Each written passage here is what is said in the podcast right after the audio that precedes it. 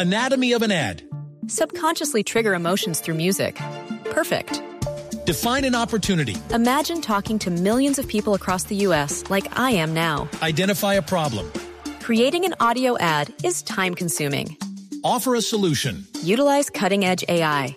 Imagine creating all that in under 30 seconds. Well, we did to create this ad.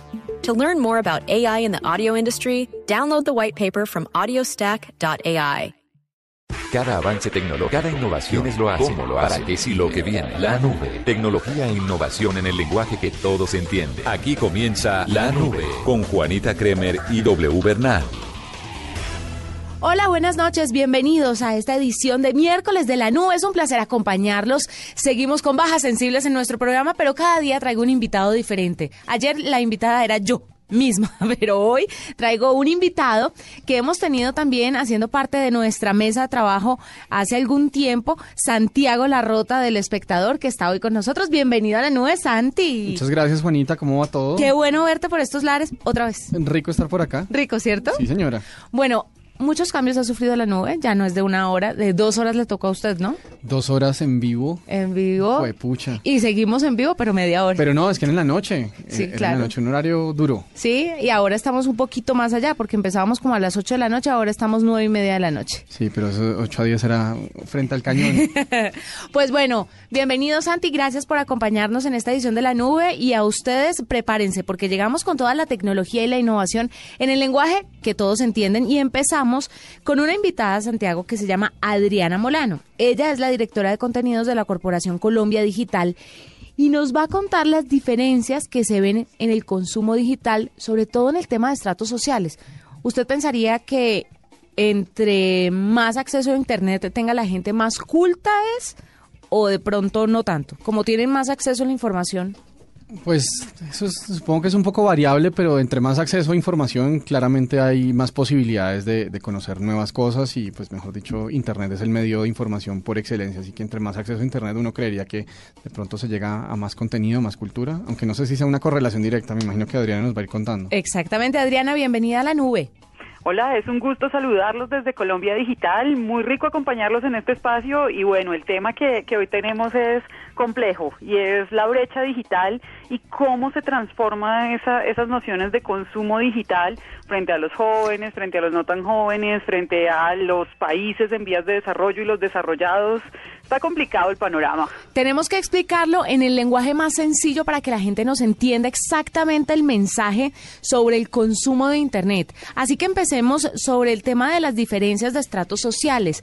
La gente creería que cualquier persona, sin importar el estrato social que tenga, que pueda acceder a Internet, pues puede culturizarse de la misma manera o puede enterarse, informarse, educarse de la misma forma. ¿Es así o no es así, Adriana? Pues tristemente no es así. Realmente lo que estamos atravesando es algo que se entiende como brecha digital. Uh -huh. La brecha digital históricamente se ha entendido en principio como quienes están conectados y quienes no están conectados pero realmente hoy ha evolucionado ese concepto y peor aún y más, más grave y preocupante para, para nuestros países es que ya no se trata solo de estar conectados, sino de aprovechar el potencial que tenemos en Internet. Finalmente Internet lo que nos abre es una ventana de posibilidades y de acceso a información ilimitada y podemos construirnos una vida completa, podemos aprender, podemos trabajar, podemos tener relaciones de pareja, podemos hacerlo todo a través de, de la web. Sin embargo, hay quienes se limitan a usar Internet para jugar o para hacer una consulta muy simple en, en, un buscador y finalmente esto no es realmente tener una apropiación digital, esto no es realmente saber y, y aprovechar el potencial que tiene la web. Entonces ahí tenemos la segunda generación de la brecha digital y es yo no solo tengo que estar conectado, yo tengo que saber para qué me sirve eso de Internet. Y entonces, ¿qué pasa? Resulta que en los países muchas personas, podemos hablarlo si lo, si lo queremos en estratos, estratos 5, 6, que, que son los más altos, tienen conexión. Pero eso no quiere decir que esa persona que está en su casa o que en su oficina es el gerente de una compañía esté haciendo mucho más con Internet que conectarse y preguntarle a Google alguna cosa y consultar dentro de los cinco primeros resultados. Algunos sí, por supuesto. Sin embargo, no necesariamente hay una correlación directa entre el consumo de Internet y los, pues, el consumo aprovechado de Internet y los estratos. Lo que sí tenemos ahora es un estudio de la OCDE, de la Organización para la Cooperación y el Desarrollo Económico, la misma que se encarga de las pruebas PISA en educación, esta que nos miden a todos los países y nos comparan cómo estamos, y ellos sí encontraron una correlación entre el consumo en los jóvenes y los estratos en los distintos países. Entonces ahí sí tenemos una, una línea interesante.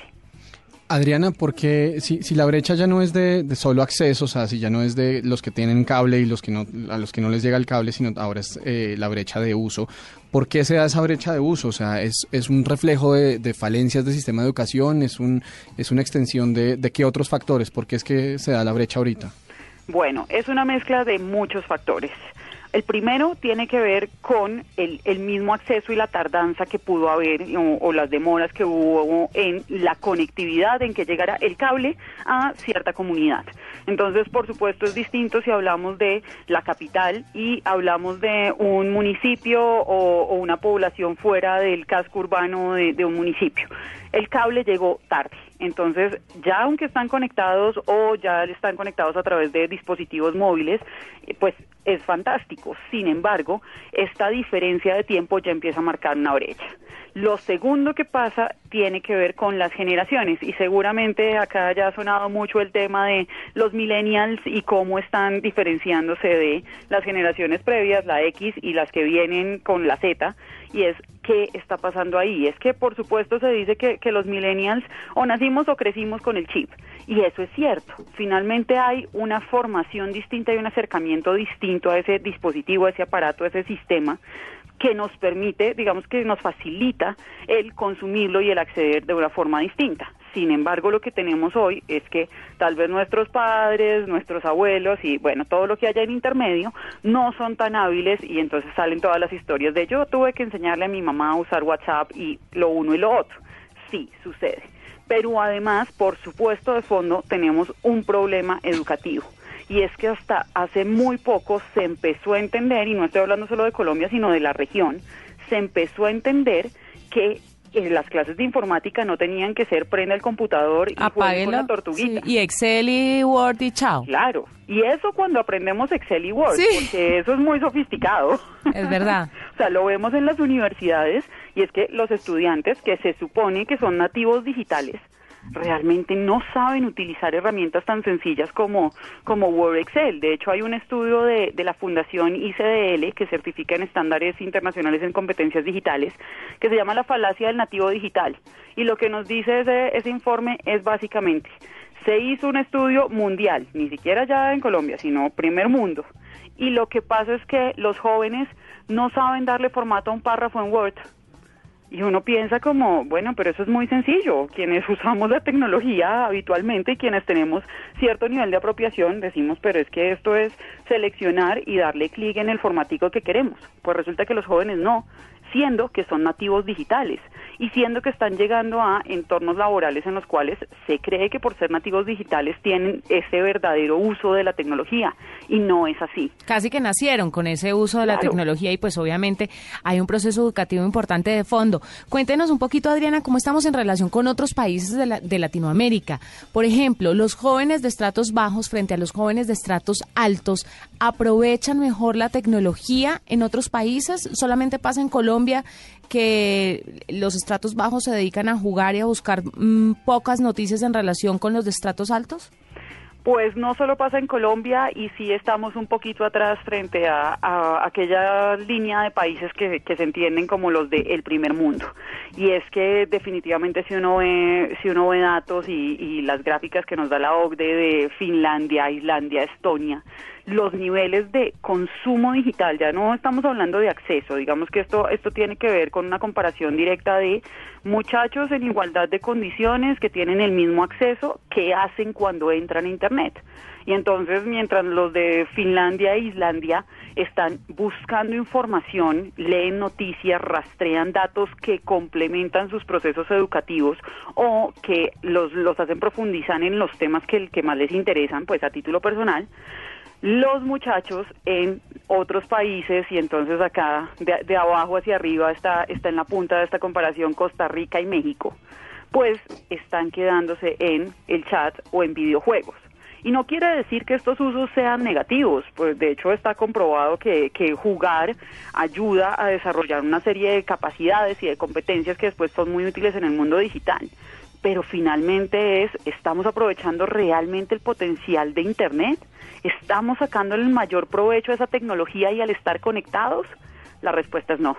Tristemente la respuesta es no y acá conecta otra vez con el tema de educación y es que hoy la tecnología ya existe, ya está el dispositivo, ya tenemos internet, ya todas las herramientas están disponibles. Finalmente de lo que se trata es de un desarrollo de criterio que se da, entre otras, a través de la educación y es yo cómo tomo decisiones de qué es lo que voy a hacer frente a la pantalla, porque tengo posibilidades infinitas. Literalmente yo escribo una letra y me sale un resultado. ¿Qué voy a hacer? ¿Qué voy a preguntar? ¿Qué es lo que yo quiero potenciar de mí mismo, de mi desarrollo personal o profesional? ¿Qué voy a hacer con ese universo que me abre Internet? Y ahí es donde nos estamos quedando y resulta preocupante este estudio de, la OCDE, porque finalmente si los muchachos están concentrándose uno únicamente en el chat con sus propios amigos o conocidos o en los videojuegos, pues lo que está pasando es que se desaprovecha una serie de oportunidades que tal vez sean, y estamos hablando de, de pues de jóvenes en, en condiciones socioeconómicas bajas y, y difíciles, tal vez sea Internet la fuente que les permita crecer económicamente, tomar mejores decisiones educativas y profesionales y en consecuencia saltar y hacer un crecimiento social, que, que es uno de los pues de uno de los factores que se puede entender como, como de bienestar para las personas. Claro. Adriana, ¿qué, se, puede, qué se puede hacer entonces eh, para, para nivelar un poco el terreno y para, para darle realmente el, el uso y para, para que los jóvenes entiendan cuál es el potencial de esta herramienta global de comunicación? Eh, que, ¿cómo, ¿Cómo se podría cambiar ese panorama? Bueno, acá hay algo, algo que puede ser o tan sencillo o tan difícil como queramos verlo. Y es que padres y docentes tenemos la tarea de impulsar un consumo digital mucho más crítico. Y esto es tan sencillo como si yo como profesor en una escuela pública, en una institución educativa pública, en cualquier lugar del país, entiendo cuál es el potencial de la tecnología y se los muestro a mis estudiantes y hago una clase interactiva y no solo estoy, eh, no sé, usando el, el PowerPoint para ponerles una, una diapositiva fija, sino que estoy aprovechando los recursos gratuitos que existen en línea, esos muchachos se van a dar cuenta de que hay otras posibilidades y de que pueden aprender de otras maneras. El simple hecho de usar YouTube y consultar procesos de formación en línea o inscribirse a un MOOC puede ser toda un, una transformación para esta generación.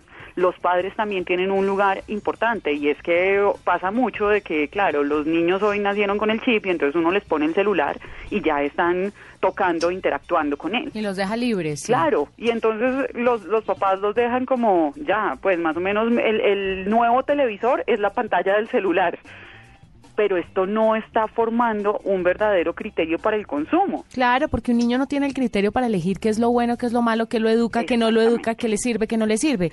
Ahí la tarea de los papás es importantísima y hay que dejar de echarle el agua sucia a la tecnología y decir que está embruteciendo a nuestros niños. Si somos nosotros los que los estamos embruteciendo, no embruteciéndolos, no haciéndoles una guía de cómo utilizar las nuevas herramientas que han surgido, porque igual lo mismo nos decían con el televisor, Santiago, no se pegue esa pantalla porque se va a embrutecer.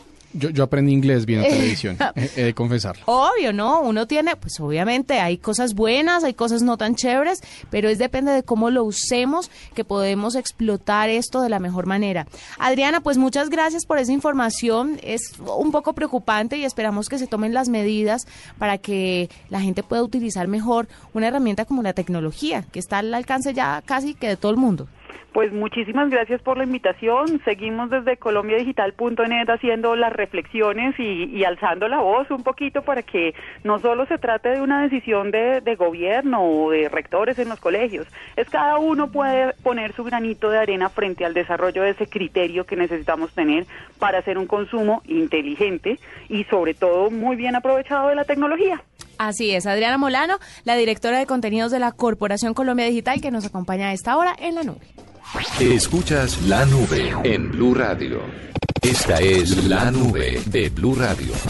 Bueno, Santiago, vamos a hablar de algunas curiosidades tecnológicas a esta hora en la nube. Si quiere empiezo yo. Adelante, por favor. Mire, con una un bolso que me encontré, bueno, Es que todo tiene que ver con lo que nos decía nuestra invitada anterior y es que si a uno no le dan las bases para manejar correctamente su vida en todo aspecto, pues uno no va a poder.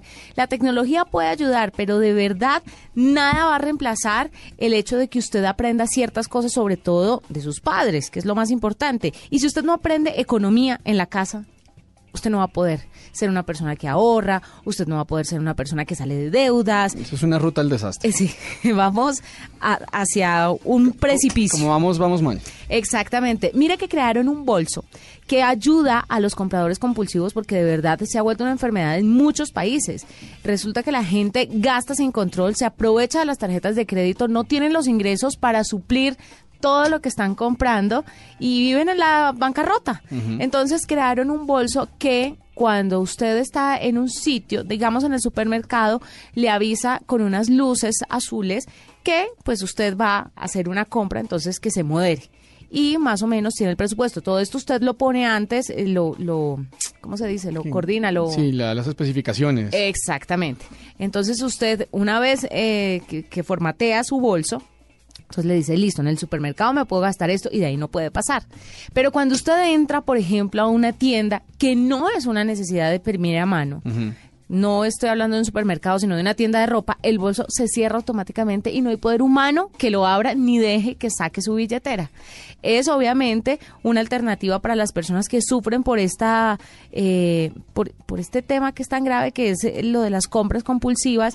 Y según un estudio esto lo crearon en em, en una compañía en Irlanda. Y según un estudio Finder.com, un portal digital que ofrece comparaciones de productos financieros, la lista de estados con mayor número de consumidores compulsivos la encabeza Nueva York, luego Nuevo México y después Texas. Todos estados en Estados Unidos. Exactamente, son los que más compran y pues este bolso puede llegar a ser una alternativa para aquellas personas que sufren de este mal. El problema es el precio, 5 mil dólares vale. Pues, o sea, para poder ahorrar para el bolso toca pedir crédito también, entonces. se va a endeudar mal. Todavía no está a la venta, pero pues dicen los, los que hacen el bolso que si se vende bien puede bajar de 5 mil dólares a 300 dólares, que ya es una suma un poco más aceptable. Tiene que venderse bastante bien para... Pero créame que de verdad la gente no sabe cuántas personas sufren por esto de las compras compulsivas y cómo quedan en la quiebra, en la calle, sin nada, porque compran y compran y compran. Gastar sin planear. Ahí está una curiosidad tecnológica. Le tengo otra, Juanita. A ver. Am, pues bueno, los Olímpicos de Río están recién acabándose. Todos los que los, los vimos en televisión seguimos un poco en, en duelo. Eh, yo, yo particularmente no tengo mayores pasiones deportivas, pero hay que decir que los Olímpicos me emocionaron muchísimo y pues estoy mirando bastante, con bastante emoción los Tokio. siguientes cuatro años Tokio. Ah, pues mire, le cuento que los organizadores de los Olímpicos de Tokio quieren realmente como subir sus apuestas ambientales eh, y subir la barra, pues los Olímpicos de Río dejaron un mensaje muy claro de cómo tenemos que trabajar en, en comunidad y pues por el, por el bien del medio ambiente. Y eh, la promesa de ellos es que todas las medallas de oro, eh, bronce y y plata, Plata. eh, se van a hacer con materiales reciclados de electrónicos. Eh, Japón tiene una política súper agresiva de reciclaje de equipos electrónicos. Estamos hablando de celulares, aires acondicionados, televisores, lavadoras, neveras. Ellos más o menos como desde 2013, si mal no estoy, pasaron una ley nacional para que todo el mundo tenga que obligatoriamente dejar estos desechos en lugares donde puedan ser reaprovechados los materiales. Y si las cosas salen como ellos, como ellos la pintan, es probable que realmente sí puedan hacer absolutamente todas las medallas de materiales reciclados. Le doy una, una cifra así por encimita. En los Olímpicos de Londres 2012, los anteriores ante, a, pues, a estos que acaban de acabar de, de Río 2016, eh, se necesitaron 9,6 kilos de kilogramos de oro para las medallas, eh, se, se necesitaron 1.210 kilogramos eh, para las medallas de plata y se necesitaron 700 kilogramos para las medallas de bronce que se hacen un poco con cobre. Pero ¿cuántas medallas se entregan en los Olímpicos? Un montón. Un montón, pero tenga, tengan, tengan el tintero esas cifras. Ok. Lo que se recoge, lo que se recogió solamente en 2014 por desechos electrónicos en Japón, en oro son 143 kilogramos, en plata son 1566 y en para las medallas de bronce, o sea, en cobre son 1112. O sea, básicamente podrían tener toda la cuota de medallas solamente en materiales reciclados de, de equipos electrónicos. ¿Y lo bañan en oro o qué? Eh, no, lo que pasa es que el, el- pues muchos de esos equipos, eh, los conectores, los transistores... ¿Tienen oro? Tienen oro, porque el, el oro es un material altamente conductivo, Claro. eh, con una... Mejor dicho, el, el altamente conductivo es que pasa la corriente correctamente. Eh, es un material muy apreciado para este tipo de electrónicos y, pues, mejor dicho, la cantidad de materiales y metales... eh, Y eso no se desgasta, o sea, cuando una persona desecha su celular, desecha todo con oro y todo. Cuando usted, si lo, o sea, si lo vamos a botar, si lo vamos a botar a Doña Juana, se van todos los metales preciosos ahí. eh, pero pues reciclarlos es una, es una política, es, es difícil, es caro, es complejo, es demorado, pero los beneficios económicos son grandísimos. Pues imagínense, o sea, son 100, 190 kilos de oro que se pudieron ir al- a la caneca y que los japoneses están reciclando por año. Y sabe que con la con el paso pues de la bandera en la en el cierre en la clausura de los Olímpicos en Río y con el paso de la bandera a Japón, uno se puede dar cuenta sencillamente con lo que hicieron que estos Olímpicos de Japón 2020 van a ser los Olímpicos de la tecnología. Mario Bros. Mario Bros. Pues amé al primer ministro de Japón. es un hit. Pero además de esto, eh, me parece que en Río sí se dio mucho el mensaje del medio ambiente, debemos cuidarlo y todo esto, pero no sé qué tanto lo llevaron a la práctica. En cambio, esto de Río me parece interesante porque ya están en serio tomando medidas sobre el asunto. Y puede ser bien, bien interesante. Cómo ¿Usted sabe si en Río hicieron algo?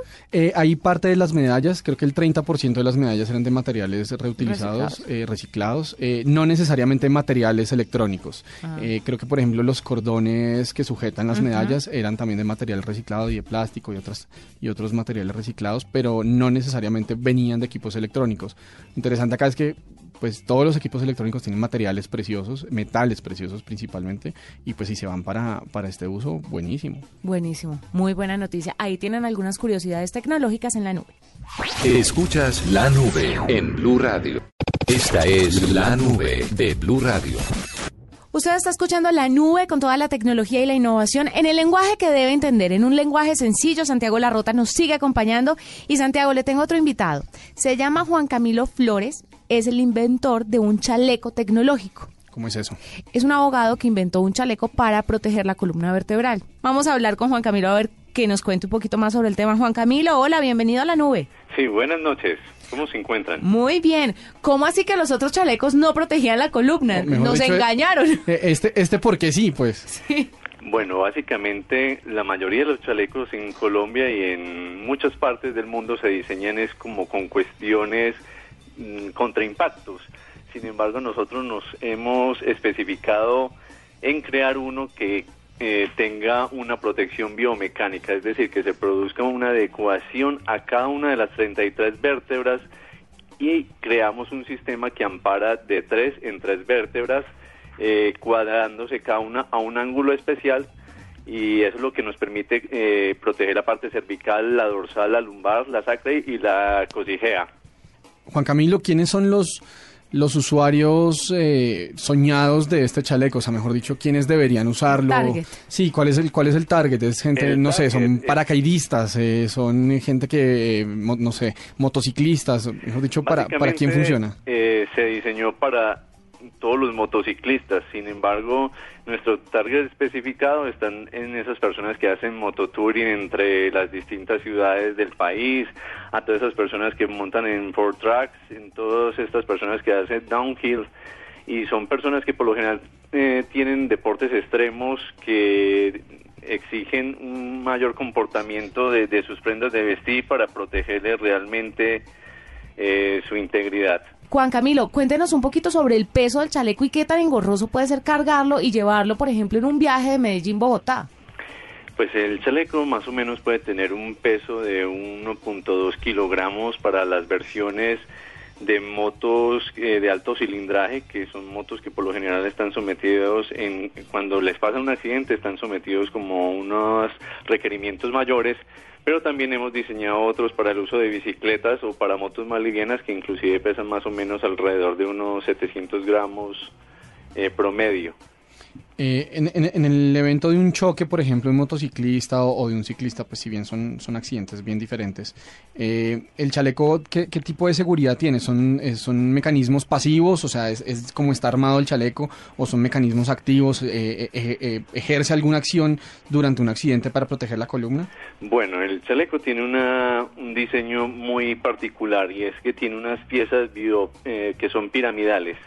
Esas piezas piramidales se autotraban en caso de un accidente y siempre protegen tanto por activa como por pasiva, evitando que el cuerpo eh, tome como una curvatura que es anormal al, al movimiento normal que tenemos los humanos.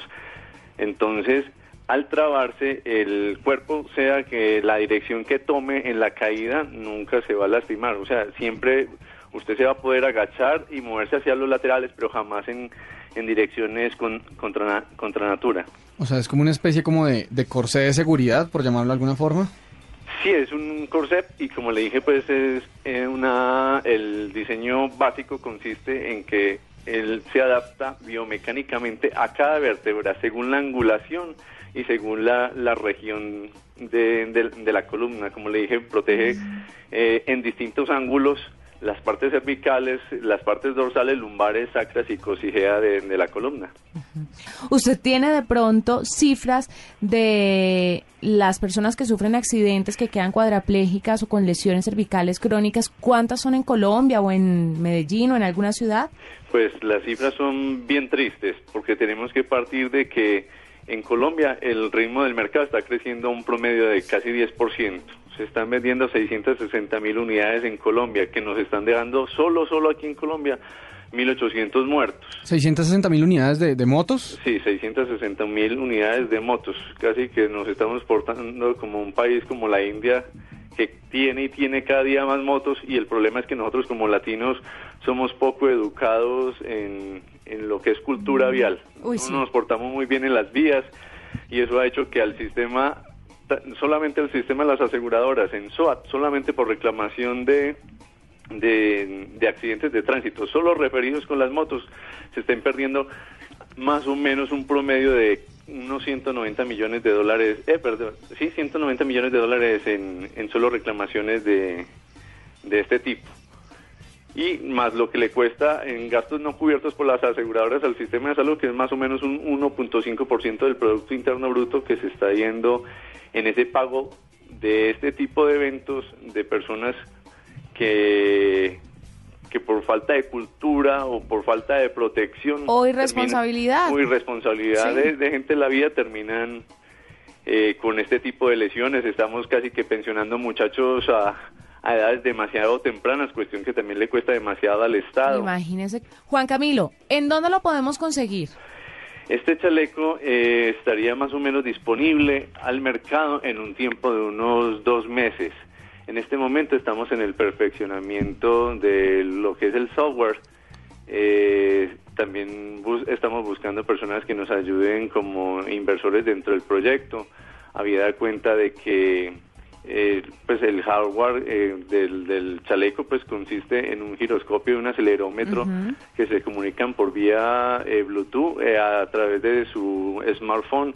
Y cuando usted se cae él manda una señal a las antenas de, de celular y, y hacen que se comunique a las líneas de emergencia 123 Claro, pues entonces estaremos pendientes cuando ya el chaleco esté a la venta, cuando esté disponible para todas las personas, pero es una excelente iniciativa, Santiago, sobre todo por lo que decía Juan Camilo. El tema le está costando mucho, la responsabilidad y la falta de cultura vial está... Son vidas. Sí, afectando muchísimo a pues a las personas, pero también al presupuesto, sistema, sí. a- al A sistema. todos. Sí, señor. Muchas gracias, Juan Camilo, por estar con nosotros. Santiago, gracias por estar con nosotros. Va a seguir estos días, ¿no? Con- por supuesto que sí, aquí estaremos. Aquí estaremos mañana también después de las nueve y media de la noche pasaditas en la nube. Hasta aquí la nube. Los avances en tecnología e innovación de las próximas horas estarán en nuestra próxima emisión. La nube. Tecnología e innovación en el lenguaje que todos entienden. La nube por Blue Radio y bluradio.com. La nueva alternativa.